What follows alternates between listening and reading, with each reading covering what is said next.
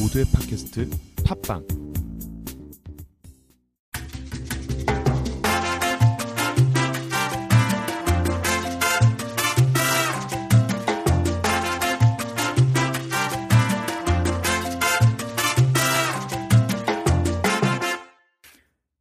K の韓流コスメ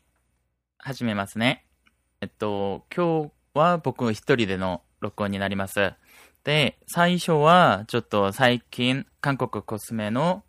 うん、新しい新製品とかいろんなニュースをちょっと伝えてから始めますね。えっとですね、まあ、アモレパシフィック系列ですが、イニスプリから、えっと、新しい製品が出てきます。えっと、エコサイエンスプロって言って、うん、アイクリームとか、このほうれい線とかに使うものですね。えっと、シワと弾力の復旧を、まあ、手伝ってくれるラインで、えっと、プロって言って、あの、新しく前にバイブができるアプリケータがついてるものが出てきます。えっと、これもストーリーテリングっていうのがあって、あの、クジラ、まあ、海の中のクジラですね。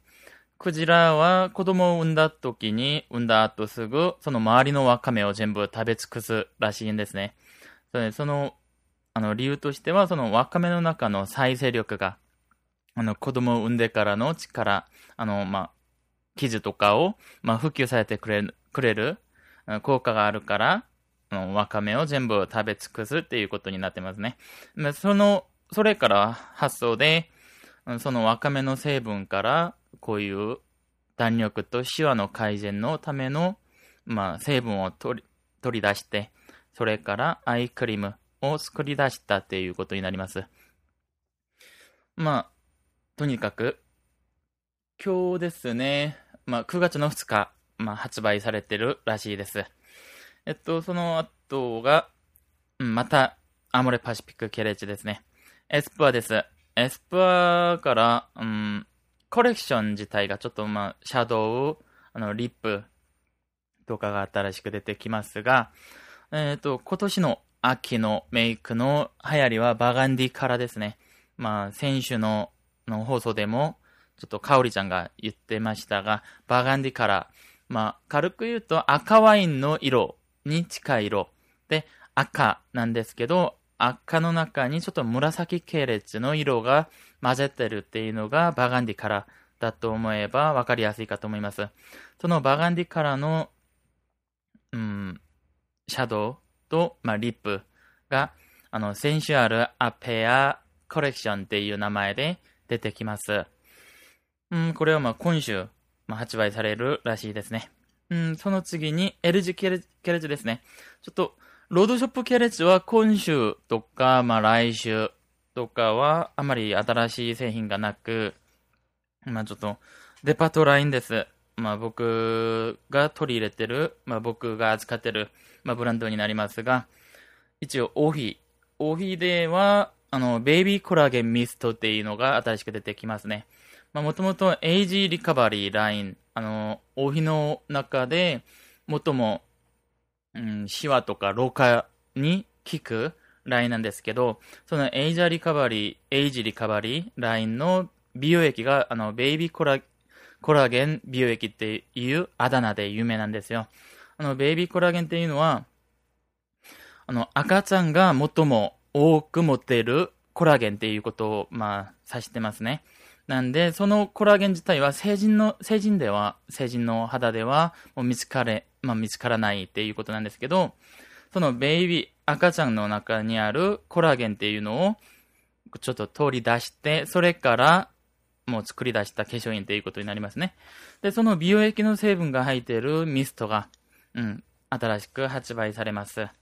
えっと、また、エイジリカバリーラインのクレンジングオイルも新しく出てきますね。まあ、クレンジングオイルなんだけど、保湿力が強く、うん、ある程度の老化予防にも効くらしいですね。えっと、オフィで CC クリームがまた新しく出てきます。ちょっと、 Super Anti-Aging Perfect Cover っていう名前で、ちょっと派手な名前になってますが、この CC クリームは、薄めじゃなく、ほぼファウンデーションに近い、あの、カバー力を持っている CC クリームになりますね。なんで、うこういう感じになると、なんか CC クリームの名前を付ける意味があるかなって自分では思っちゃいますが、とりあえず、あの、シワと美白、弾力の、で、また、あの、日焼け止めまで、こう、全部入ってる CC クリームが新しく出てきます。また、豆腐の中では、ジニュルヒャンっていう名前で、あの、赤人参ラインがあるんですね。赤人参が、まあ、赤人参の成分をいっぱい入れて、アンティエイジングの効果を、まあ、与えてくれる、そういう赤、ちょっと瓶とかも全部赤色なんですけど、そのジニュルヒャンラインのリンクル、あの、シワですね。シワ改善のパッチが出てきます。えっと、まあ、目の下にちょっとマスクパックみたいにパッチをま貼っておくやつなんですけど、それが、えっと、32枚、まあ、16回分ですね。まあ、目が2つなんで、16回分が入って、うん、6万ウォンぐらいの、ちょっと高いですけど、シワとかにはすごく効くらしいですね。僕もまだ使ったことはないんで、また製品をもうまだあの発売されてないんです。まあ、これから出てくるっていうことですね。スムでは新製品はまだないです。新製品はないんですが、フロリスアイクリーム。あの、フロリスラインは、あの、ロシックのすぐ下の、もっとも上のラインなんですけど、上のラインで、まあ、ロシックのすぐ下っていう感じになりますが、アンティエイジング系ですね。シワと弾力、で、また、ブライトニングまでできるラインです。で、そのラインのアイクリームがすごく売れてるらしく、で、そのアイクリームが、あの、ジャンボサイズが出てきます。アイクリーム普段は20ミリなんですが、このジャンボサイズが50ミリになって、うん、なんか、これは、まあ、限定で出てくるらしいですね。まあ、一応、化粧品のニュースはこんな感じになります。あんまり、全体的にも新製品はまだない感じで、多分これから、あの、なんて言うんでしょう。秋が過ぎて、冬になる前に、なんかクリームとかいろんな製品が出てくると思いますね。まあ、ニュースはここまでです。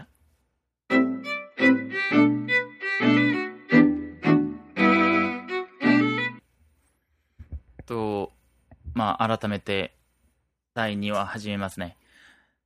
えっ、ー、と、前回を聞いていただいた方々にはどういう感じだったかわかんないですが、まあ、僕としては結構まあ、自分なりでは頑張ってて、でも前の、まあ、前回の前のところですね、前のところ、まあ自分の挨拶のところなんですけど、その辺ちょっと自分なりに台本とか、まあ、書いて、それを見ながら、まあ喋ったっていう感じですね。で、まあ、通りで、なんか、本読みみたいな感じで、なんか読んでるっていう感じが結構、まあ、強かったなって思いながら、ちょっとまあ、そういうところが残念で、また恥ずかしいっていう感じだったんですけど、まあ、今日はですね、今日はそういう感じじゃなく、もうちょっと楽に、まあ、なんて言うんでしょう。まあ、ちょっと自分が知ってるのを日本の方々に、まあ、まあ、僕を知ってる方もいると思いますし、まだ知らない方もいると思いますが、とりあえず、韓流コスメに、まあ、韓国のコスメに興味がある方々に、あの、情報を伝えるように、まあ、したいなと思って、まあ、こういう感じで、ちょっと、もうちょっと、まあ、近い感じでやっていこうと思いますね。えっ、ー、とですね、今日はまあ、韓流コスメの中で最も有名なブランドですね、ミシャ。ミシャの歴史をしてる方々ってあまりないかなと思いまして、まあ、これからはこういうちょっとロードショップ系列とか、あの、韓国の、まあ、化粧品の全体的に歴史の話とか、ちょっと面白い話とかがあれば、そういうのもちょっと伝えていきたいと思いますので、まあ、今日はミシャを選んだわけですね。えー、ミシャですね。ミシャが新し、まあ、新しいんじゃなく、あの、初めて、うん、あの、こう世の中に出てきたのが、ちょうど2000年です。ミレニアムですね。2000年、2000年に、まあ、やっぱり話題になりましたね。その時、シャドウ一つが3300ウォン。まあ、全体的に3300ウォンから高くても1万ウォンだったんですよ、ミシャって。で、今はやっぱりもう高いものだと何万ウォンとか、まあ5万ウォン超えてるものとかもあったりするんですけど、その当時はやっぱり高くて1万円でしたね。まあ、化粧水一つ、乳液一つ、その時はまだまあクリームとかはあんまなかったと思いますんで、まあ簡単に何個か買って、まあ3万、4万ぐらいで、スキンケアの全ラインが揃えたっていうことですね。なんで、結構話題になりました、その時。まあそういう値段の化粧品って初めてだったんで、韓国では。やっぱりもう、メインニュースでも、まあ、取り扱って、やっぱり話題になって、やっぱりその安さで選ぶ方が結構多かったんですね。で、また2000年だと、あの、韓国って98年に IMF っていう事態があったんで、やっぱり経済的にもそんなに、景気もそんなに良くなかったっていう時期ですね。なんで、その安い化粧品で、まあ女性の財布がある程度、まあ収まるっていう感じになって、やっぱりまあ安いのを選ぶ方も結構多かったんですよ。なんでその当時はすごく話題になりましたし、結構売り上げも良かったっていうことですね。で、まあその時やっぱり問題が、その値段の化粧品って肌に使ってもいいかっていうふうに思われた方が結構多かったんです。僕も2000年だとちょうど、まあ、軍隊員の時で、僕があの2003年に初めてミーシャットで、まあ、僕は個人的には2003年に出会ったわけですね。その時3300ウォンの化粧品って、シャドウとか、まあ、色は結構いろいろあったんですよ、その時。まあ、黄色とか、もうピンクだとしても、まあ、ホットピンクとか、まあ、色、色あったんですけど、こういうものを使っても本当にいいのかっていう思いもあったし、でもやっぱりもう、その時、当時、学生だったんで、やっぱりもう安いものがいいかな自分なりでは。まあ、メイクの勉強も知ってる時期で、この値段で、まあ、とりあえず安いものをいっぱい買って使ってもいいだろうと思いながら、まあ、3300円のあのー、シャドウを、まあ、何十個ぐらい買ったりという時もありましたね。でも問題はやっぱりそうなんですよ。その時、まあ僕自体が自分の顔にメイクしてるわけじゃないから、発色とか、こう、うん、どのぐらい、どのじ、どのぐらいの時間をもう持たせてくれるのかとかも、あまり考えてなかったわけですね。まあ、あの、いや、まあ今もそうなんですけど、化粧品のシャドウとか色物って指でこう手の上に塗ってみて、あ、こんな感じだって、まあ自分で納得して買ったりするんじゃないですか。その時も僕もそんな感じで、黄色だったら黄色が出てきたし、青だったら青が出てきたんで、そのまま選んで買ったんですけど、いや、実際にそれがあの、面に塗ってみると、そういう色が出てこなかったわけですね。やっぱり、まあ、なんか、使っても、なんかシェーディング、まあ、アイシャドウとして、こう、目の上に乗せても、色があんまり出てこないし、ちゃんと出てこないし、なんかこう、粉とかも結構飛ばされたりして、まあ、その当時は、あ、安いものだからそうかなって、まあ、自分な、まあ、男だからあんまり、まあ、いいものとかも、まあ、触ったこともないし、男だから、あ、こんなもんだねって、アイシャドウってこんなもんかなって思って、まあ、その時は、まあ、ちょっと、そのまま使ったり、まあ、あ、これ使えないかなと思いながらも、やっぱりもう新しいものを買えないから、じゃあこれでいいかとか思っちゃったりしたわけですね。もちろんその当時、まあ有名だったのは Mac とか、まあ外国の、まあ色物では Mac とか、まあメイクアップポエバーとか、そういう、そっち系の方、そっち系の色物、シャドウとかチークとか、まあリップとかはそっち系の方がすごく人気だったんですけど、当時僕にとってはすごく高い値段だったんで、やっぱりなかなか買えなかったということもありますね。なんでとりあえずミシャは僕の頭の中では当時そういう感じだったんですね。で、また、スキンケアとかだと、僕は今スキンケアでなんか朝晩6種類とか7種類ぐらい使ってますが、その当時は、当時って言ってもまあ20代全般は化粧水とか乳液も全く塗らなかったわけです。めんどくさいし、なんか、まあ、男なんで、まあ、顔にも熱が多く、すぐなんか溶けちゃったり、なんか、すぐ汗が出てくるから、なんか乾燥とかあまり感じられなかったんですね。なんで、化粧水とか乳液とか全くスキンケアとかは使わなかったんで、その当時もスキンケアの方は気にしてなかったわけです。で、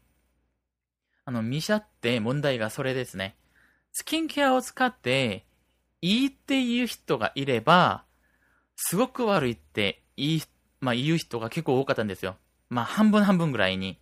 なんで、まあ、肌に合えばいいんだけど、合わない人も多かったわけですね。なんで、それがやっぱり問題で、あの、その辺は製品力につながると思いますね。まあ、安さだけを考えて、ちょっと全体的にまともな研究とか、あの、製品力もまだない時期だ、まあ、時期じゃなかったかなっていう感じですね。なんで、2004年ぐらいですかね。ほぼ、なんか、潰れる前、直前、直前までに、あの、見ちゃって、すごく、あの、危ない時期があったんですよ。2004年、2005年ぐらいですかね。まあ、ちょうど僕が日本に留学に行ったのが2004年なんで、その当時のニュースとかあんまり知らなかったんで、今ちょっと調べてみたらちょうどそういう時期でしたね。2004、2005。で、その時に本当に潰れるぐらいの、あまり売り上げとか全体的にイメージとかが悪くなってる時期で、それをちょっと乗り越えて、また新しく、全然新しくミシャを変えて、また出てきたのが2005、2006年、そのあたりなんですよ。で、しばらくは、まあ、売り上げ自体がすごく落ちて、イメージもすごく悪かったっていうわけですね。で、その当時は、ミシャを使うっていうのはありえないとか思う人も多かったわけです。本当に、まあ今は、まあまあ、ミシャ使う人はミシャを使うし、その定価ロードショップのものを使う方は、まあ、ロードショップの方を使ったりするんですけど、まあ、実際に僕の妹とかも、あの、ミシャとか、まあ、イニスプリとか、まあ、ザ・ペースショップとかを使ったりするんですけど、その当時はやっぱり、誰も使わない感じだったんですね。いや、ミシャ使うと肌なんか荒れちゃうし、肌に悪いとか、そういうイメージが多かったわけですね。で、それが全く変わりながら、新しく持ってきたのがビビクリームですね。今になってはもう、日本にもすごく人気の、あの、赤色のビビクリーム。それが確かに2006、2007年に僕、あの、日本で、あの、なんかメイクの仕事とかしてる時に、たまに韓国人とかもいたんですけど、そういう韓国人の人が、こう言ったんですよ。ミシャのビビクリームがすごくいいって。めっちゃいいから、最近毎日それだけを使ってる。ファウンデーションとか塗らないで、ビビクリームだけを使ってる。で、まあ僕もビビクリームに対して初めて聞いたのがその時ですね。あの、日本で初めて知ったわけですね。なんで、え、ビビクリームってなんだろうって思いながら、まあ、やっぱりもう、ミシャ自体も、まあ、何年か、まあ、2007年から何年か前はイメージがすごく悪かったのに、今になってはそのビビクリームを使うか、まあ、人が多いっていうことで、でもその赤のビビクリームをいいっていう人が一人だけじゃなかったわけですね。結構多かったんですよ、その時。なんで、やっぱりもう、その時、ミシャのビビがいい、ミシャのビビがいい、ファウンデーションとか使わないからとかいう人が多くて、やっぱり僕も気になって、なんか、もう、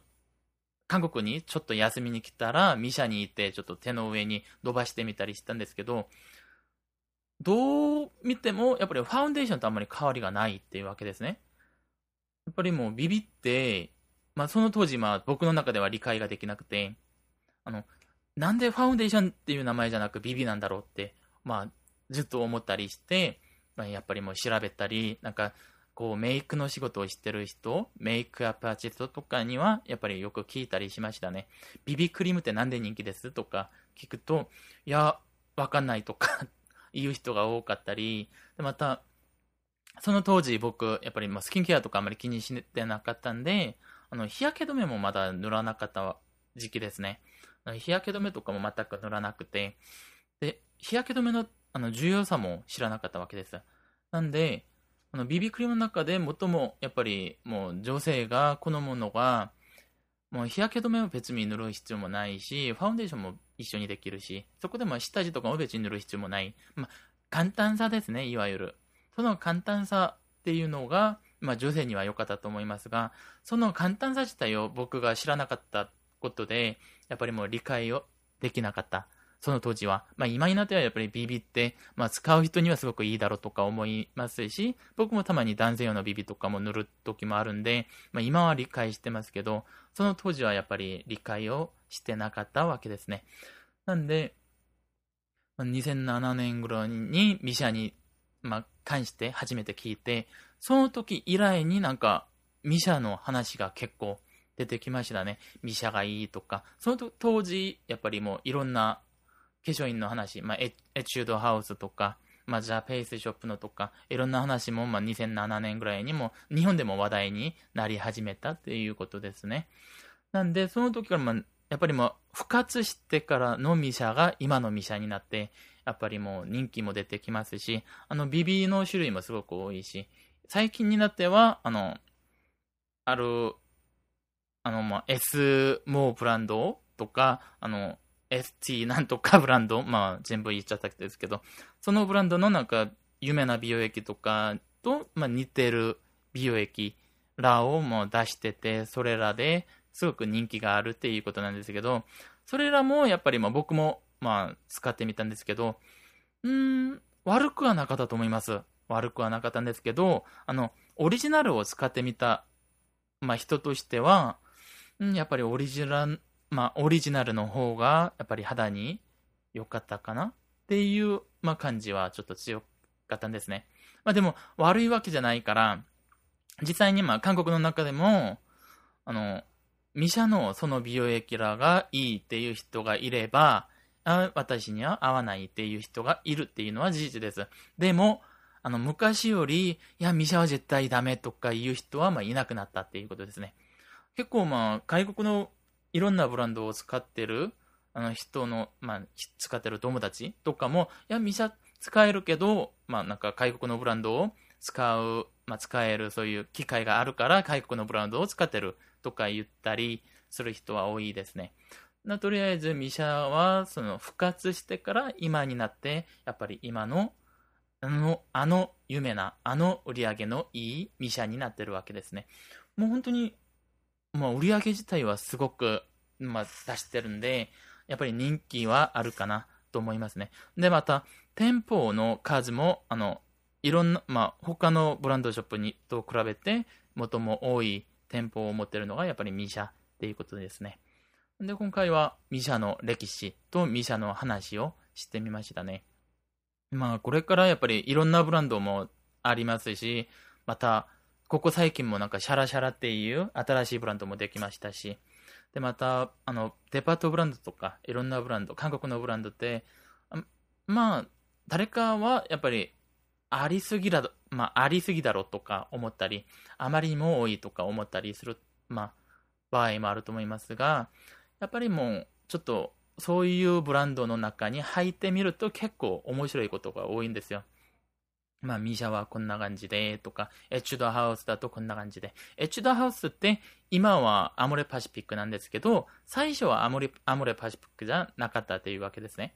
まあやっぱりこういうのも知ってる人あんまりいないと思いますんで、こういう話とかいろいろやっていきたいと思いますね。で、また、あの、スキン、何でしたっけ？